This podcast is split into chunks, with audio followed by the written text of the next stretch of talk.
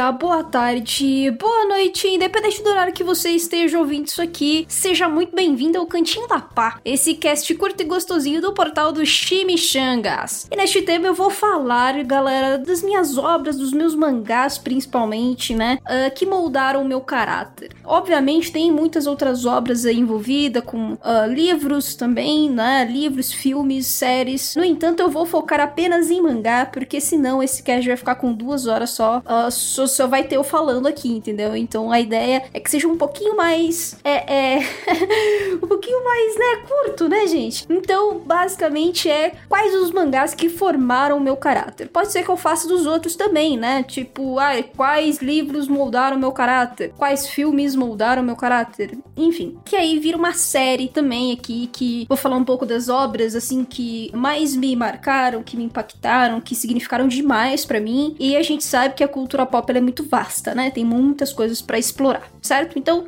nesse episódio aqui eu vou falar dos mangás, certo? Mas antes de eu efetivamente falar das obras, é, eu vou lembrá-los do Apoia-se do Cantinho da Pá, né? Você pode ser assinante com apenas 3 reais que você ajuda a fortalecer o projeto de questão de conteúdo relevante no meio da cultura pop. O texto da pós-verdade continua no processo das leituras, tá, gente? Eu tô marcando um monte de coisa, um post-it pra todo lado nos livros, mas eu ainda não comecei a escrever de fato, sabe? Eu gosto de fazer todas essas leituras, marcar tudo isso, porque eu já vou imaginando a estrutura do texto conforme eu vou lendo. Quando eu vou demarcando esses trechos, na hora que eu começar ali a escrever, a, a pensar, né, na, na, parte textual, eu já vou justamente para esses trechos que eu demarquei e aí eu já vou sabendo exatamente como fazer essa estrutura estruturação. Então, as coisas continuam andando é, a passos um pouco mais lentos do que eu gostaria, mas estão andando. É, eu também tô precisando reler One Piece, tô, tô relendo Fruits Basket também. Peguei para ler Death Note de novo, ai meu Deus do céu. E justamente porque vai ter aí o, o podcast lá no Vigilância Sanitária também, que vai ser um especial. É, é nós, a gente tá com vários projetos aí, não é só o podcast, né? Eu até consegui lançar um texto aí de Fruits Basket no, no Chimichangas. Uh, eu estou com um projeto específico, não posso contar muita coisa para vocês ainda, porque isso vai demorar, mas deve sair outros textos também do Chimichangas que não são exatamente os cabulosos, né? E esses textos cabulosos são exatamente, especificamente desse projeto de contribuição, né, gente? Então, a gente vai ter aí, uh, depois desse texto da pós-verdade, a gente vai ter o texto sobre uh, erotismo e pornografia, a gente vai diferenciar um pouco essas relações, essas diferentes tags, né, e mercados, uh, principalmente no Japão,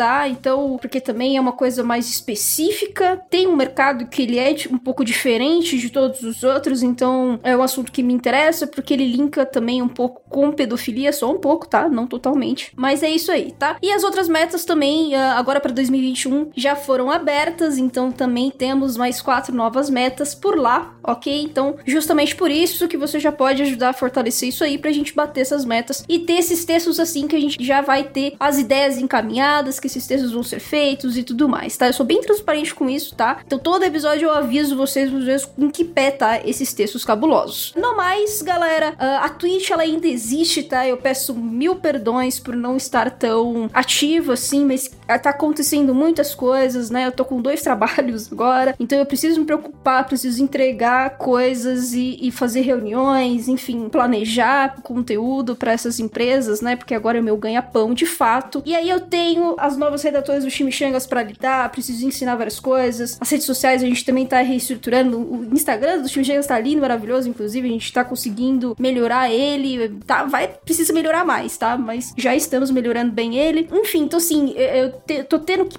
que lidar com muitas coisas. Então, é, é, por, por, vezes eu tô sempre muito ansiosa. Eu tô sempre assim, com os horários assim, ai, tá chegando o horário para gravar e, e, eu ainda preciso terminar certas coisas. Então, assim, tá difícil realmente gravar com essa frequência que eu gostaria na Twitch, mas eu gosto de fazer as lives, tá? Então, de vez em quando vai rolar essas lives aí e eu tento não me cobrar tanto, justamente porque é pra ser uma parada leve, tá? Então, uh, no mais, é isso. Se você tiver alguma dúvida ou qualquer coisa que vocês queiram uh, trocar ideia, é só mandar um e-mail no contato.chimichangas.com.br ou me mandar uma DM no Twitter, né? Que é o arroba Konichipa. Enfim, já estamos 5 minutos conversando aqui. Vou falar o nome dos assinantes dos planos Mimos 1.0, 2.0 e 3.0 e a gente já vai pro cast, tá? São eles: Felipe da Paz, Iago Badaró, Mika, Mauro Weber, Matheus Rodrigues, Luiz Paulo Silva, Bruna Kobatsu, Marcelo de Oliveira, Teus, Kaori, Anônima Chan, Walter Vidigal, Lucas Bernardo, Thomas Manuel e Jorge Lucas. Agradeço imensamente vocês, seus maravilhosos, lindos e cheirosos. Vamos agora pro tema central finalmente, depois de seis minutos. Meu Deus do céu.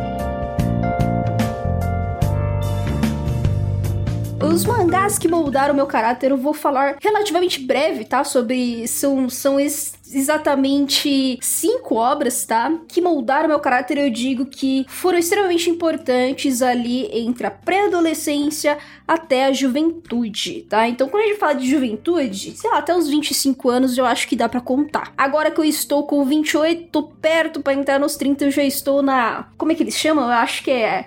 é como é que é? Início da. sei lá, de ser adulto mesmo. Enfim, tem um nome específico aí para isso que não é exatamente, né? Que não está exatamente atrelado à juventude juventude, mas é isso aí, tá? Então, assim, foram obras que realmente foram extremamente importantes para mim, né? Pra eu saber como se vive, viver em sociedade, como lidar com o ambiente escolar, com o ambiente de trabalho quando eu iniciei, tá? O ambiente da faculdade também, conviver com pessoas, né? É basicamente isso que significa, tá? Moldar o caráter. Então, assim, é claro, galera, que quando a gente tá mais velho, a gente também tem obras que nos impactam, que nos ensinam e, enfim, nos tornam às vezes pessoas melhores, realmente a gente consegue evoluir em certos conceitos, consegue entender certas, é, certos assuntos que a gente não tinha tanta proximidade, né? No entanto, ainda que moldem caráter, eu acho que já é um pouco diferente, justamente pela maturidade uh, com que a gente uh, já constrói, né? Depois dos 25 anos. Então, por isso que eu não vou falar tanto de obras mais recentes, tá? Eu quero realmente falar dessas obras que me trouxeram grandes, uh, grandes alegrias e grandes ensinamentos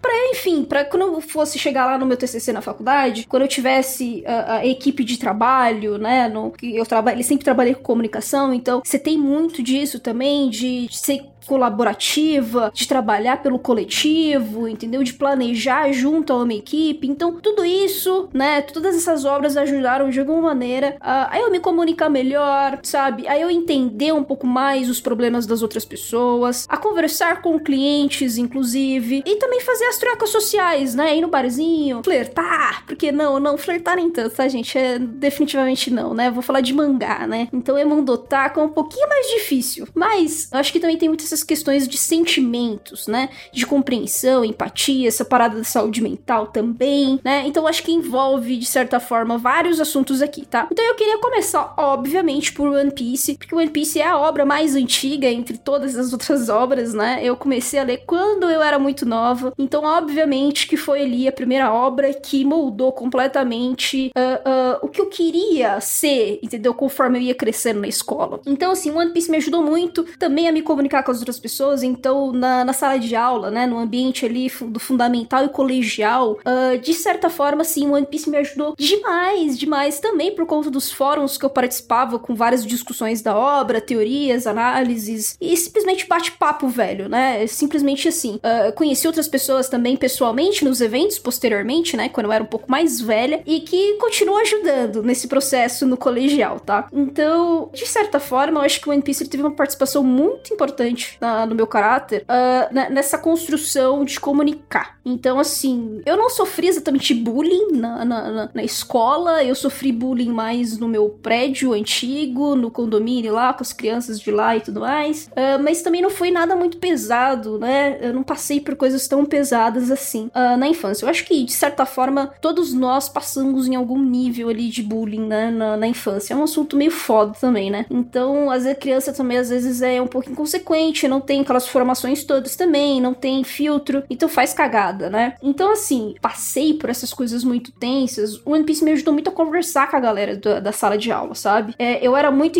extrovertida, eu conseguia bater papo sobre várias coisas e tal. Uh, justamente acho que porque o One Piece ele traz muitas referências, cara. Ele, ele, ele consegue fazer isso muito bem e com personagens muito orgânicos, muito diferentes entre si. Eu conseguia ver claramente essas diferenças todas e, inclusive, por procurar por mais coisas, né, que estavam ali com aquelas referências todas e, e tal. E os mangás da Conrad, eles vinham com algumas notas, eles vinham com algumas outras explicações. Isso, enfim, me ajudava muito, sabe? A ter uma dimensão maior, inclusive, do próprio mundo, né? Ali já me facilitou muito a entender que, cara, não é a minha, a minha bolha, não era só aquela sala de aula, não era a, a realidade do mundo, não era aquela que eu estava naquela sala de aula. Então, eu tinha uma facilidade legal, cara, de conversar, né? Quando a gente tinha aulas de geografia, história, biologia, que a gente tinha um pouco mais de debate, a gente batia um pouco mais de papo na sala. É, era relativamente mais fácil, sabe? De conversar tanto com os alunos quanto com os professores. Então, isso abriu muito esse meu papel de conversar, né? E por isso mesmo, quando eu cheguei no colegial, eu percebi que a minha área era a área de comunicação, né? Eu fiquei em dúvida se, enfim, eu fiquei um pouco em dúvida também se era se era realmente comunicação ou não, mas eu sabia que era humanas. Eu fiz técnico em edificações, né, gente? Então, uh, no colegial, eu tive muitas matérias técnicas, tipo de arquitetura mesmo, sabe, resistência dos materiais, que é uma parada mais de engenharia, é, de estrutural também. Então, mano, eu mexi em AutoCAD, mexi em TQS, sabe? Eu mexi em softwares, galera, de engenharia e arquitetura né, no meu colegial, sabe? Então era muito exatas, né? Era muito exatas, era muito uma parada mais, tipo, né, tecnológica de fato, assim, sabe? Bem puxado pra uma área que eu percebi que não era minha praia exatamente, né?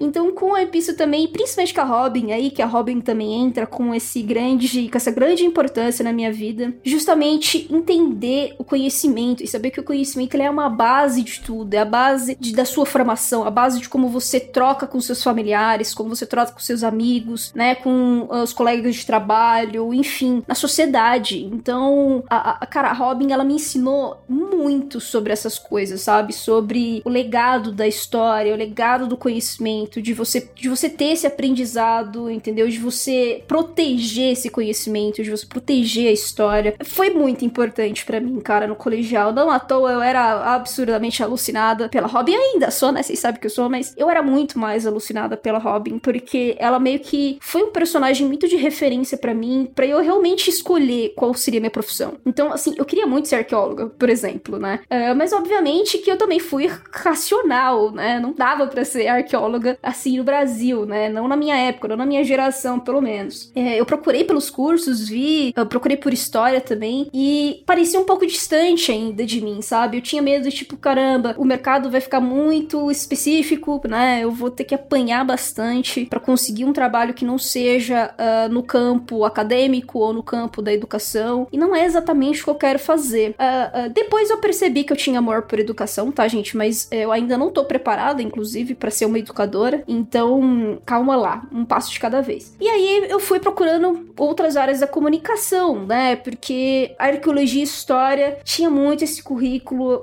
acadêmico de licenciatura, né? De dar aula e tudo mais. E naquela idade não era minha praia, eu não queria fazer isso de primeira. É, então eu fiquei entre editoração e jornalismo. Justamente porque eram áreas da comunicação que eu poderia abranger bem esses conhecimentos todos e aplicar de alguma maneira de formas diferentes do mercado. Então eu quase fiz editoração, mas eu acabei indo por jornalismo justamente por, enfim, parecer mais amplo. Né? E realmente ele é mais amplo, né? Depois eu fiz audiovisual e tudo mais, as coisas vão se ligando bem. O legal de jornalismo é isso, ele é uma base bem legal para você depois ir fazer outros cursos, pode ser cursos livres ou mesmo de graduação, tudo bem, aí linka também tudo, tá? De outras áreas, né? Você consegue misturar ali exatas, né? Tem gente que depois de jornalismo vai fazer estatística, é, vai, enfim, é, outros vão pra, pra área de TI também, que a tecnologia funciona muito bem com o jornalismo hoje em dia, né? Então, assim, você consegue ir para muitos outros campos depois de jornalismo, né? Então, a minha ideia era justamente essa. Então, assim, uh, eu sei que não é exatamente o que a Robin é, né? Não é o, o personagem Robin em si, mas, cara, foi justamente na faculdade de jornalismo, cara, que eu consegui ter, eu encorpei completamente é, nessa, nesse mundo, nesse mundo de conhecimento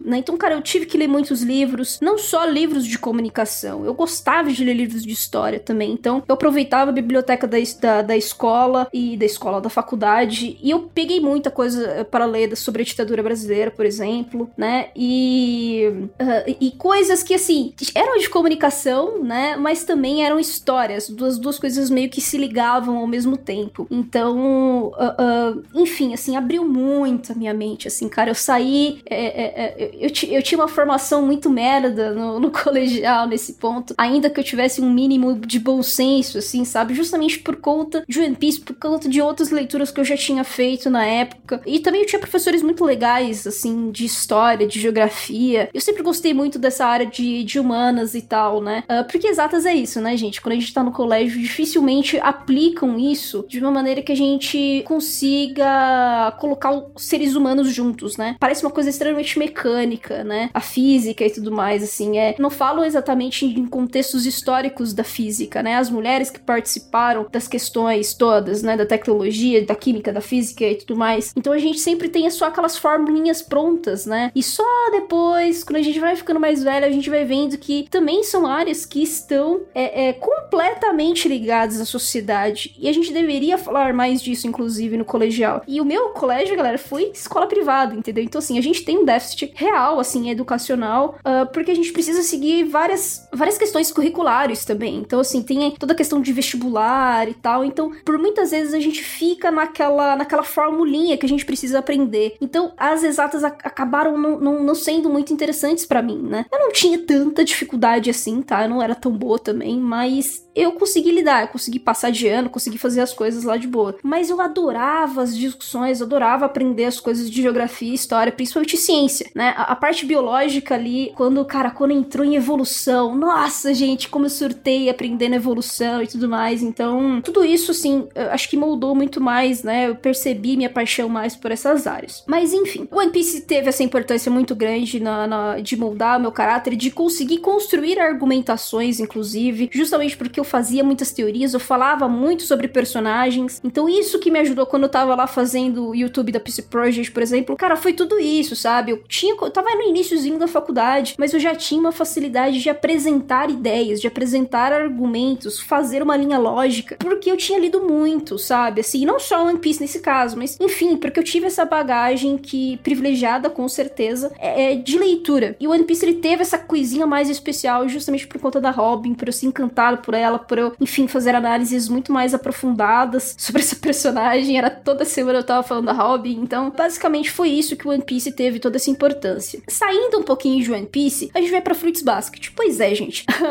Agora que eu escrevi o texto de Fruits Basket, eu quero falar um pouco mais sobre Fruits Basket, justamente desde que eu terminei a leitura lá em 2007, né? Eu tô relendo agora. Eu reli outras vezes também, mas enfim, quando acabou a obra em 2007, era, era tipo, eu não tinha direito com quem conversar, sabe? Não existia existia fandom, não existia uma comunidade, não existia muito para onde você correr. Você tinha uns gato pingado que conhecia, mas para você falar sobre a, sobre a obra, sabe, para você abordar os assuntos tão interessantes que, que a obra tem, era muito difícil. Então assim, eu inclusive eu, eu não era tão chata com as minhas amigas para ler One Piece. Eu falava muito de One Piece com as minhas amigas, com a minha família, né, os primos mais próximos, obviamente, mas eu não falava é, é, a ponto de tipo você ter que ler, você ter que acompanhar junto comigo, porque o One Piece também era mais conhecido ainda que não fosse tão conhecido quanto Naruto e Bleach, tá? Então, assim, com Fruits Basket eu sentia essa falta. Eu sentia muito essa falta. Eu não conseguia encontrar ninguém para conversar a respeito. Então eu fazia minhas amigas lerem. Então, assim, duas primas minhas leram Fruits Basket e todas as minhas amigas ali do colegial também leram. Foi, foi uma experiência muito legal, cara, porque era um pouco da minha fuga, assim, sabe? De, de falar com elas a respeito de Fruits Basket. Porque Fruits Basket, gente, também moldou meu caráter. Só que moldou meu caráter no, no quesito mais de empatia, mas na parte mental, na parte psicológica, emocional. Ah, e One Piece, também, One Piece também, tá? Mas uh, nesse ponto, acho que Fruits Basket na minha adolescência foi mais forte do que One Piece. Primeiro porque uh, eu não entendia porra nenhuma sobre questões românticas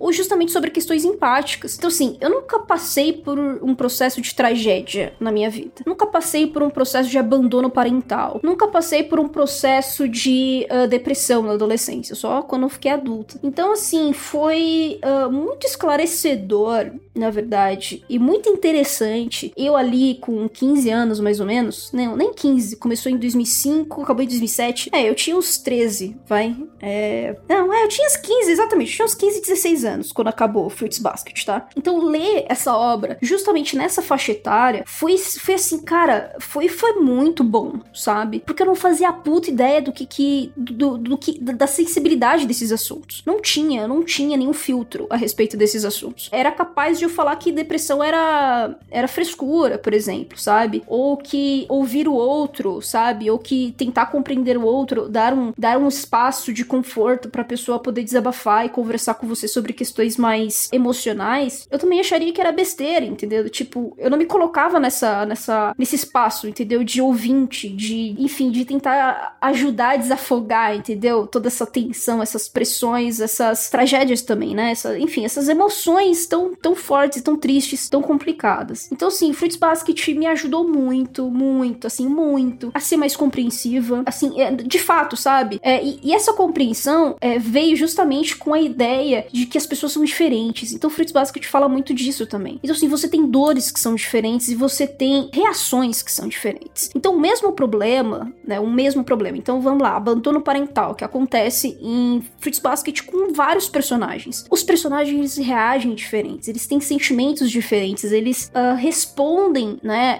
a essa dor de maneiras diferentes. Fruits Basket me ajudou muito a ter essa noção, entendeu? De que uh, você tem essas questões individuais de sentimento, de emoção, de lidar com certas dores. Então foi ali que eu consegui entender um pouco mais, assim, de tipo, cara, seu amigo tá num momento bosta, entendeu? Aconteceu alguma merda, sabe? Não sei, bate um papo com ele, sabe? Se preocupa, mostra, né, que, que tipo, você tá ali para ajudar, que às vezes tem momentos que são muito difíceis mesmo e que muitas pessoas não conseguem se abrir. Então, assim, eu, eu venho de uma geração justamente que tá nessa linha, né, de transição, né? Então, assim, na minha infância e adolescência, ainda era muito difícil de falar sobre esses assuntos, né? A gente tinha muitas barreiras, a gente tinha muitos tabus, né, em relação a falar sobre depressão, a falar sobre eh, também tristezas, né? Assim, esses sofrimentos, às vezes familiares que rolavam, os bullying na, na, na escola, entendeu? A, a, pressão também social de que, tipo, mano, você tem que ser o aluno perfeito, você tem que performar, você tem que passar no vestibular X ou Y, uh,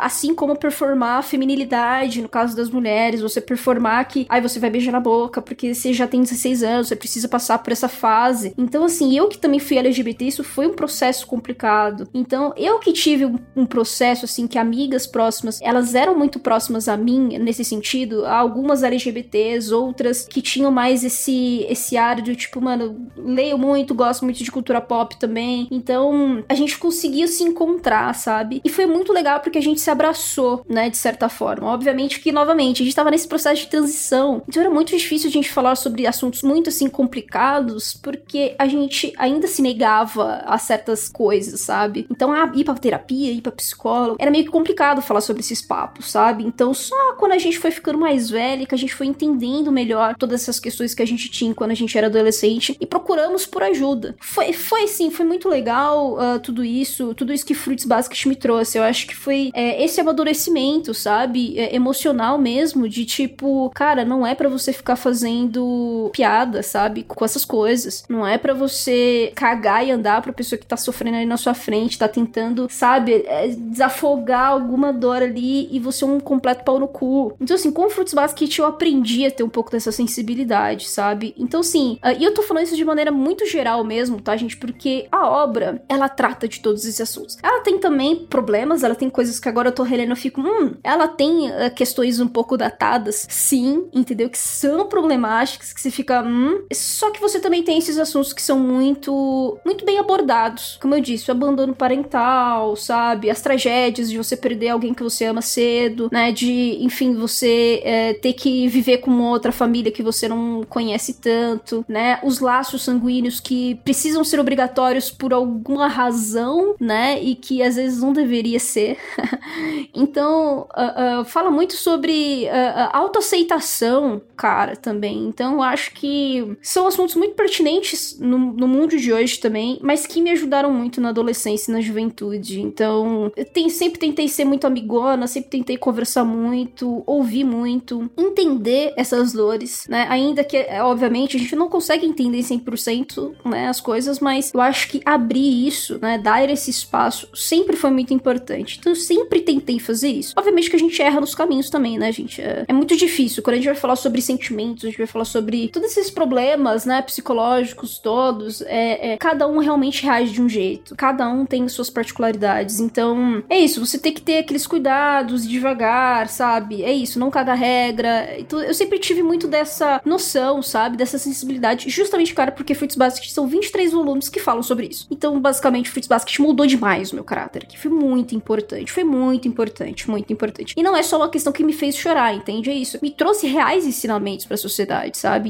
Uh, foram essas histórias que me fizeram perceber realmente que, cara, a sociedade não é o que tá na minha casa, entendeu? A estrutura que eu tenho familiar é uma, cara, é uma X e é uma exceção, inclusive, sabe? Então, uh, Fruits Basket me ajudou muito também a entender que, cara, você tem mil possibilidades de família, você tem mil possibilidades de sentimentos, de, uh, de aceitação também, sabe? Então, modo de se vestir, de falar, de ser. Então, tem, cara, assim, é, é um puta, é uma, uma obra, assim, muito foda nesse sentido. E eu sempre recomendo, galera que é mais jovem, ler também Fruits Basket, porque eu acho que atinge mais, impacta mais, sabe? Quando a gente é mais adulto, que a gente já tem algumas coisas formadas, a gente já, enfim, tomou vareio da vida, algumas coisas a gente meio que já aprendeu, né? Algumas coisas já passaram, já rolaram. Então, às vezes, Fruits Basket acaba não tendo o mesmo impacto. Parece uma coisa bastante adolescente mesmo, assim, né? Mas eu acho que ainda é super válido. Qualquer idade aí pode pegar e ler Fruits Basket. Uh, saindo de Fruits Basket, né? Lembrando que o One Piece é da Shonen Jump, né? O shonenzão aí de lutinha. E Fruits Basket é um shoujo de romance escolar misturado com drama. Na verdade, é um shoujo muito mais drama do que romance escolar, beleza? Então vamos inverter as situações aí. É realmente um drama, assim, cara, mas é um drama, assim, bem montado, bem desenvolvido. E nós temos aqui Slandunk também. Ah, vamos falar de Slandunk. Slandunk, cara, mudou meu caráter muito uh, no mundo esportivo. De verdade. É, desde criança eu amava esporte. Eu amo esporte ainda, mas na minha adolescência inteira, até os 20 anos, assim, eu era muito apaixonada por esporte. De praticar mesmo, sabe? Então, na escola, assim, chegava na educação física, eu adorava fazer tudo na educação física, porque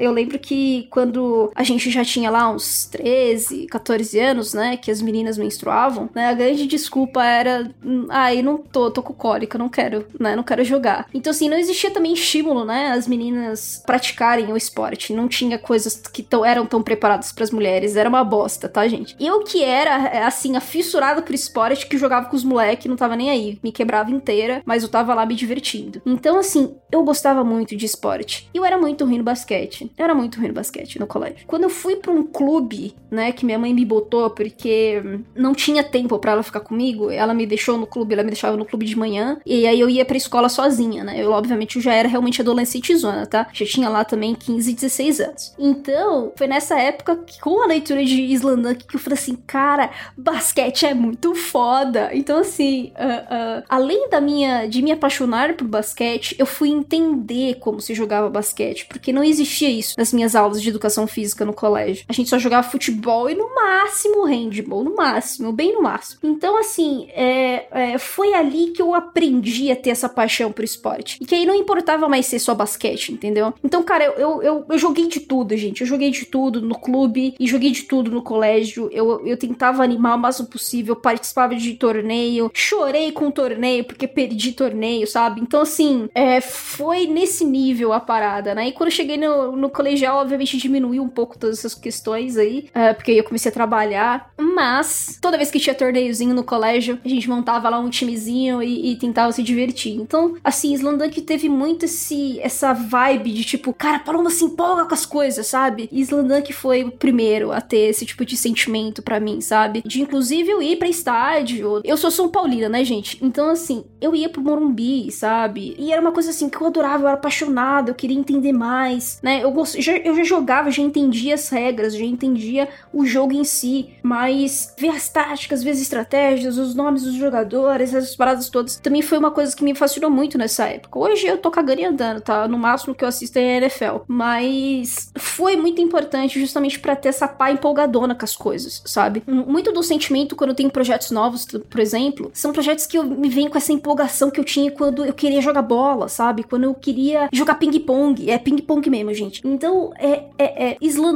trouxe muito desses sentimentos do esportivo, mas aquele positivo, entendeu? Não de uma competição besta ou uma rivalidade idiota, mas sim de você estar tá ali jogando com as pessoas, de você estar tá se divertindo com elas, sabe? É isso, Slandunk teve a importância nisso. Eu me sentia muito empolgada lendo. É, foi nesse sentido que Slandunk moldou meu caráter. Então, saindo de Slandunk, agora nós temos Monster. Cara, Monster foi assim uma das primeiras obras mais aprofundadas, assim, com mais diálogo, lugu com mais contexto histórico, com mais coisas assim mais sérias, né? Então, se tá, a gente tá falando de um serial killer, a gente tá falando ali da dualidade do, do tema, né? Que é o protagonista, de ele ser um médico que salva vidas, e ele vai ter que lidar com um serial killer que, tipo, ele acha que ele precisa matar, então ele entra nessa jornada de ele assassinar a pessoa que ele salvou quando essa, esse paciente era criança. Aquelas amarrações na história em Monster, a, a, aqueles desenvolvimentos com contexto histórico, porque Monster se passa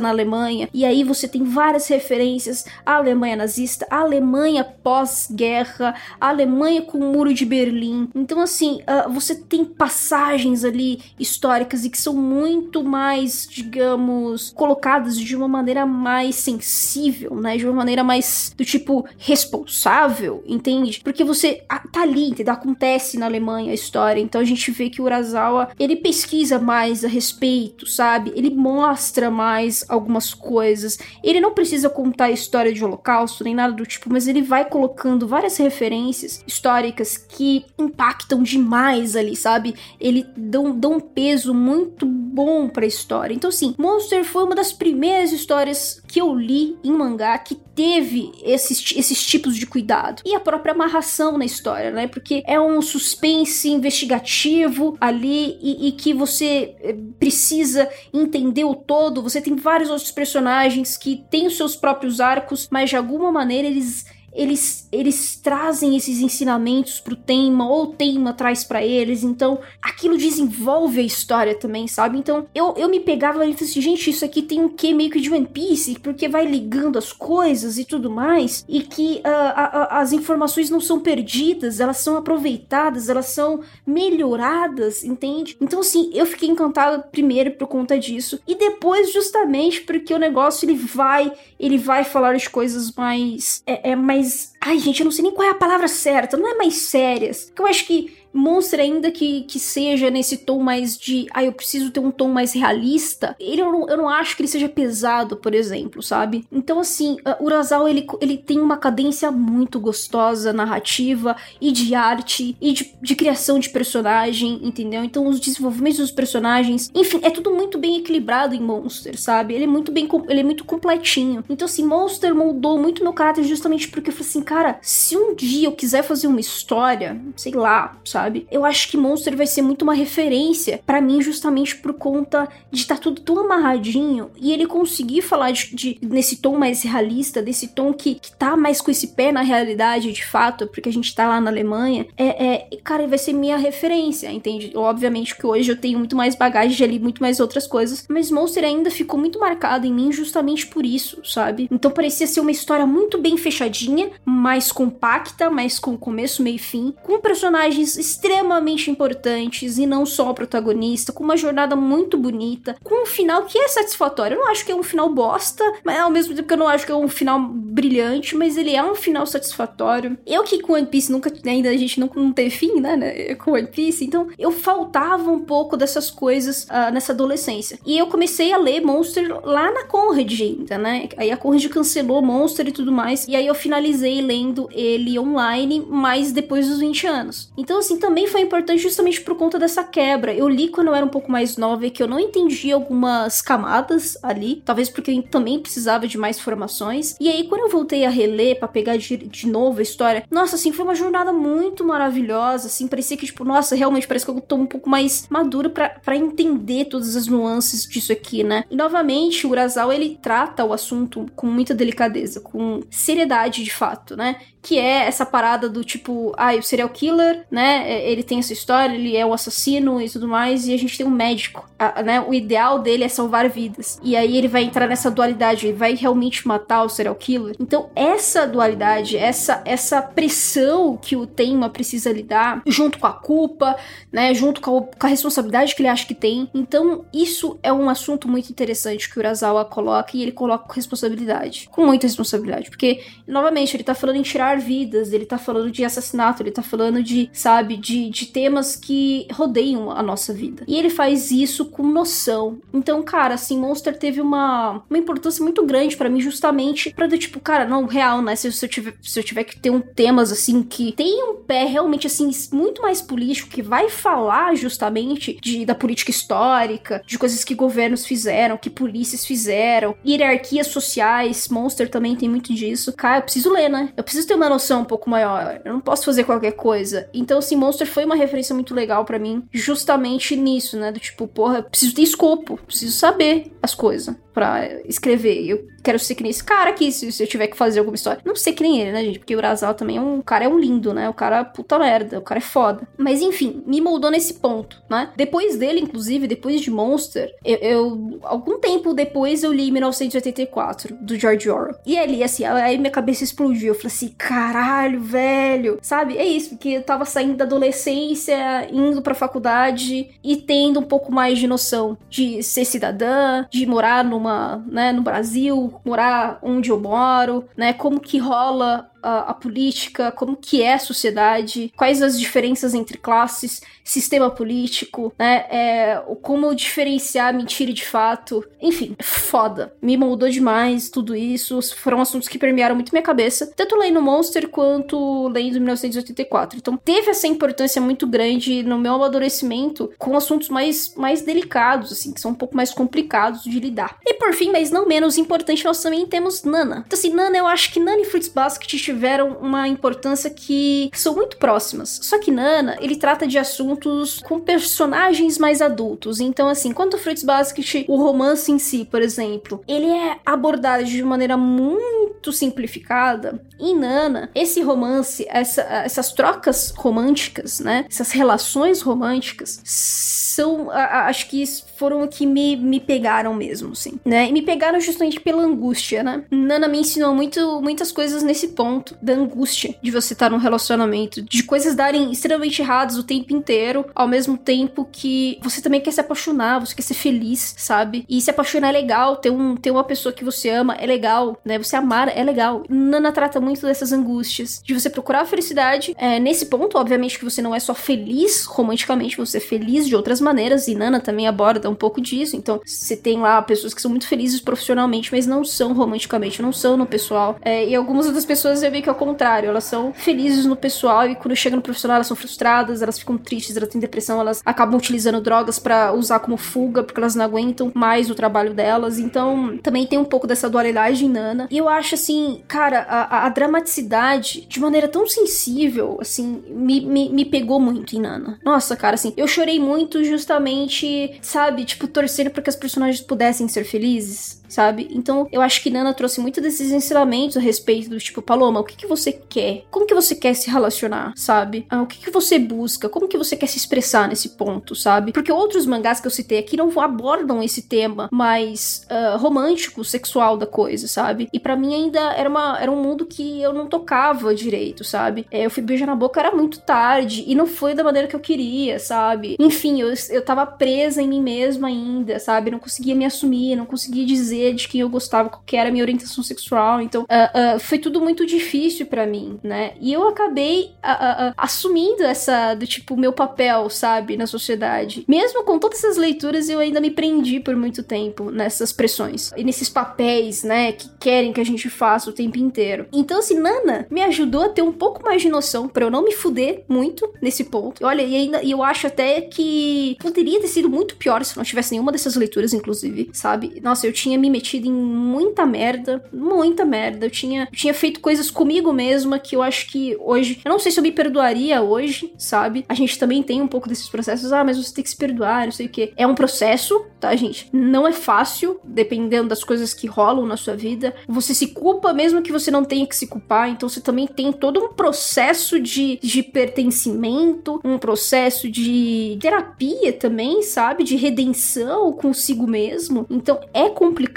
Então, assim, com Nana e Fruits Basket que, que falam mais desses temas emocionais, me ajudaram muito a ser mais pé no chão, gente. E a não me envolver em coisas que eu não queria, entendeu? Do tipo, ah, realmente, a gente tá falando aí de relacionamentos mais tóxicos, de relacionamentos mais delicados. Então, assim, cara, eu sofria, obviamente. É muito difícil escapar dessas paradas. Então, porra, começou a ter uma amizade muito merda e eu percebi que essa amizade tá merda. Calma lá, vamos lá, vamos mudar isso aí, né? Vamos se afastar. Não é assim que tem que ser. As coisas não podem ser assim. Você não pode ficar sofrendo por uma coisa assim, sabe? Então, eu acho que é, foram leituras que me ajudaram muito nesse ponto, sabe? Do tipo, porra, tô numa amizade que tá tóxica pra caralho, sabe? Que a pessoa me maltrata moralmente, sabe? Faz, faz piadas que não são piadas, entendeu? São ofensas e, enfim, você tem várias questões, inclusive, né? Ah, o cara é pau no cu pra caralho e assim por diante. Então, foram essas obras que me deram um pouco mais de noção do tipo, Paloma, isso aí é enrascada, não entra não. Ou então, tipo, mano, você tem que decidir, velho. Você tem que se afastar porque tá, você tá ficando mal, você tá ficando muito mal, tá mexendo na sua ansiedade, tá mexendo no seu psicológico, sabe? Você, por exemplo, você não consegue nem se concentrar trabalhar, para trabalhar, porque se você não consegue, você só fica lá chorando, só fica sofrendo. E não é assim, entendeu? Não é para ser assim, você merece ser feliz e assim por diante. Então, eu acho que foram essas obras realmente que, que me deram esse escape do tipo, porra, né? Deu aquele clique, tipo, nossa, real, né? Por que, que eu tô fazendo isso comigo? Vamos mudar. Nesse ponto, cara, Nana e Fritz Basket me ajudaram demais, tá, gente? Assim, galera, basicamente é isso, sabe? Que essas cinco obras fizeram para mim. Como eu disse, eu li todas essas obras e eu caí em merdas. Aconteceu merdas na minha vida. é normal, todo mundo tem um nível, tá? De, de, de, de sofrimento, de perrengue que tem que passar. Então, assim, obviamente, de maneira alguma, eu quero ficar comparando sofrimentos ou dores, né? Uh, mas todo mundo tem problema e todo mundo tem que ter aquela responsabilidade de maturidade de lidar com esses problemas, né? Não só maturidade, às vezes precisa de ajuda também, né? Então, todas essas obras, de alguma maneira, me trouxeram essas informações que eu não tinha de outros lugares. Entendeu? Que às vezes, por exemplo, um professor, a escola, não tinha. Que meus pais não tinham uma noção. Que meu irmão não tinha uma noção. Então, foram essas obras que trouxeram esses, esses assuntos externos a mim, que eram alheios a mim, que eu achava que eram alheios a mim. Mas ao mesmo tempo também me prepararam, entendeu? para lidar com situações complicadas depois. E, e às vezes ajuda de maneira inconsciente, tá, gente? Às vezes não é consciente, do tipo, ah, eu vou fazer assim, assado, porque eu li Nana e é assim que eu vou fazer. Não é isso, tá? Não funciona desse jeito, tá, gente? Não é literal desse jeito. Mas uh, em algum momento, quando alguma coisa mais complicada rolava comigo, ou mesmo uma coisa muito feliz rolava comigo, tinha um pouco daquele clique do tipo, nossa, cara, esse sentimento lembra as coisas que eu li em tal obra. Então,